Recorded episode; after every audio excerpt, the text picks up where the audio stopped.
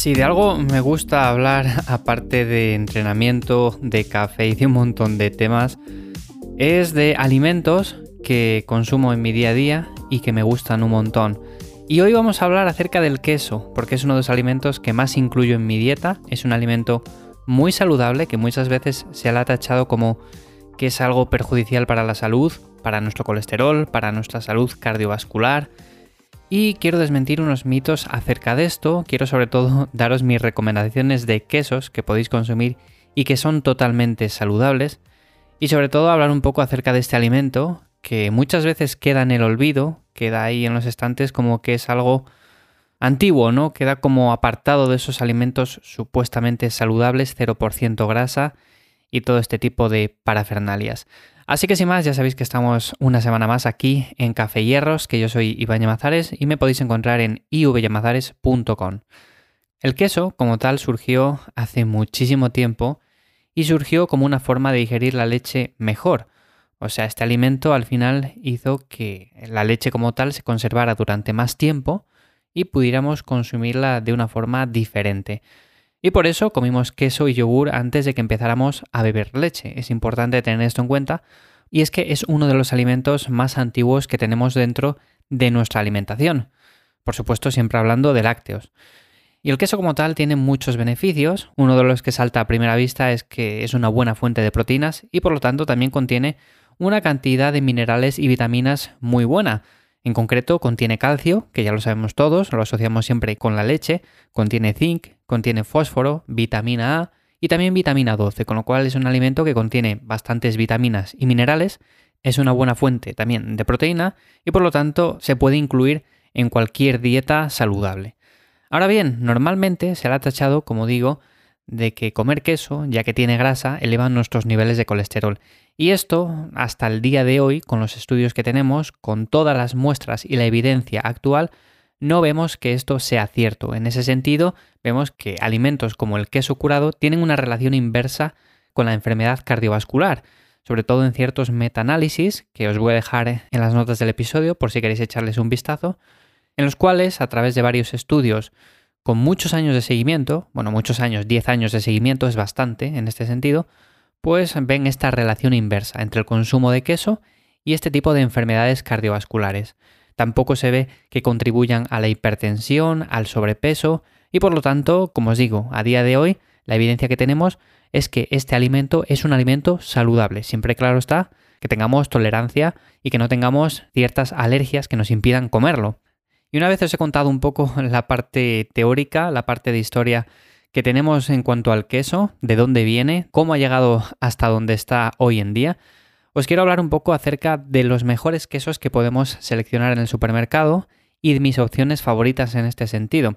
Lo primero de todo, esto al final es un poco cuestión de sentido común, en el sentido de que evidentemente tenemos opciones mucho más baratas, pero si vamos a la lista de ingredientes vamos a ver que no son del todo aconsejables.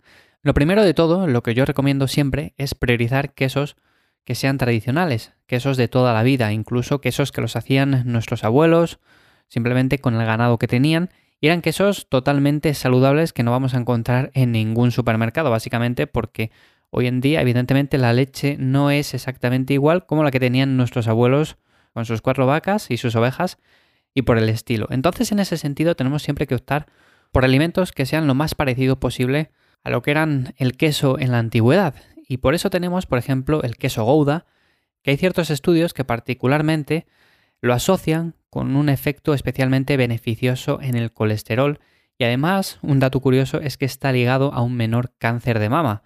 Esto puede ser por el ácido linoleico conjugado, puede ser, no está claro todavía, es cierto que hay diferentes revisiones que parece que asocian esta relación, pero como digo, al final de una forma u otra tenemos que tener también cierta tolerancia a estos quesos y es cierto que cuanto más curado esté, menos lactosa va a tener. Si la toleras bien no va a haber ningún problema, o sea, puedes optar por quesos como el feta y ya está. Pero si la toleras un poco mal, es cierto que cuanto más curado va a ser mucho mejor. En este sentido, si os soy sincero, yo para mí los quesos curados son mis favoritos, es básicamente los que consumo los que son menos curados también están buenos, porque a mí me gusta el queso en general, pero no me gustan tanto. Y los que son azules, como el Roquefort, el Cabrales o el gorgonzola, pues tampoco son demasiado de mi agrado, más que nada por el olor. Pero bueno, esto es otro tema que vamos a hablar ahora y es que, como digo, quesos como el Gouda o el Brie tienen muchas vitaminas, sobre todo vitamina K2, y esta vitamina también se absorbe mejor con grasa. ¿Esto qué viene a decir? Viene a decir que cuando vamos a un supermercado y vemos un alimento como es un queso y nos pone 0% grasa, eso no significa que sea un alimento bueno, que sea un alimento saludable. Todo lo contrario, puede ser que sea incluso peor que el alimento natural, como venía diseñado de fábrica por la naturaleza. Y viene diseñado básicamente con grasa por algo. Y es que si contiene vitamina K2 y esta vitamina se absorbe mucho mejor con grasa, evidentemente vamos a optar por un queso que contenga simplemente leche entera y no leche desnatada. También la vitamina K2, ya que estamos hablando del tema, que hablé en un episodio, no recuerdo bien si fue en Lifters acerca de ella, es una vitamina interesante ya que se presenta en pocos alimentos y es buena para los huesos, para los dientes, para el corazón. Es muy muy muy recomendable consumir alimentos con vitamina K2. Y como decía anteriormente, yo no soy muy de quesos azules, pero evidentemente si te gustan los sabores fuertes, tienes quesos como el Roquefort o el Cabrales, que incorporan hongos como el penicillium, que pueden contribuir a reducir el riesgo de infecciones y enfermedad coronaria. Son quesos que también evidentemente son saludables, son muy buenas opciones, pero también tienes que tener esa tolerancia al olor que hay muchas personas que les gusta, pero yo particularmente a mí no me agrada demasiado. Pero bueno, cuestión de gustos. También tenemos quesos de corteza blanda, como el brie, camembert o el rulo de cabra, que es el más conocido quizás. Y estos quesos también tienen hongos de distintas especies, por lo tanto también son opciones interesantes y que también podéis incluir evidentemente. Y hasta aquí serían básicamente la lista de quesos que podéis consumir, que son opciones buenas y que podéis encontrar en cualquier supermercado. Como digo, siempre que sean ingredientes mínimos y que sea leche entera, cultivos lácteos, sal y cuajo. Ya está, o sea, si leéis básicamente la etiqueta de un queso, que ponga eso, o que ponga como mucho un ingrediente más, pero no que salga una lista de 30 ingredientes. Eso no interesa. En este sentido, el segundo punto que quería tratar, tenemos quesos un poco más procesados y aquí es donde viene el dilema. Yo estos quesos no les recomiendo, básicamente porque ya tienen más ingredientes. Tenemos, por ejemplo, leche desnatada concentrada, o sea, ya no tenemos la leche entera, que es como hemos dicho, lo más beneficioso en sí. Luego tenemos suero lácteo concentrado, porque empiezan a añadirle un poco más de ingredientes. Tenemos proteína de la leche. Como vemos, van añadiéndole diferentes piezas del puzzle. En lugar de coger la leche entera como tal y tener un ingrediente único, empiezan a juntar diferentes partes. Luego tenemos grasa de la leche, tenemos almidón modificado, tenemos sales fundentes, tenemos eh, fibra alimentaria. Bueno, un montón de ingredientes que al final no interesa que estén ahí, porque el queso es lo que es. Y el queso es básicamente, como digo, leche, cultivos lácteos, sal y cuajo. Y todo lo que venga de añadido quiere decir que lo han añadido simplemente para dar un poco más de consistencia a un producto que se parezca más a un queso, pero que en sí no es un queso tradicional, no es un queso básicamente saludable. Eh, luego tenemos, por ejemplo, también las últimas opciones, que por supuesto esto sí que es descartable 100%, y son los sucedáneos de queso. Esto viene a ser esas opciones que tenemos ahí en el supermercado bastante baratas y que básicamente no son queso. Sobre todo vienen en presentaciones como queso rallado para echar, por ejemplo, en una pizza, por ejemplo, también para echar en unos macarrones. Lo típico, estas bolsas de queso rallado que realmente no sirven para mucho. Y entre los ingredientes de estos sucedáneos tenemos, por ejemplo, almidón modificado, tenemos agua, grasa vegetal, tenemos lactosuero, sales de fundido también, colorantes, conservadores, bueno, tenemos un montón de ingredientes que realmente al final, sinceramente, estamos comprando algo que no tiene nada que ver con el queso.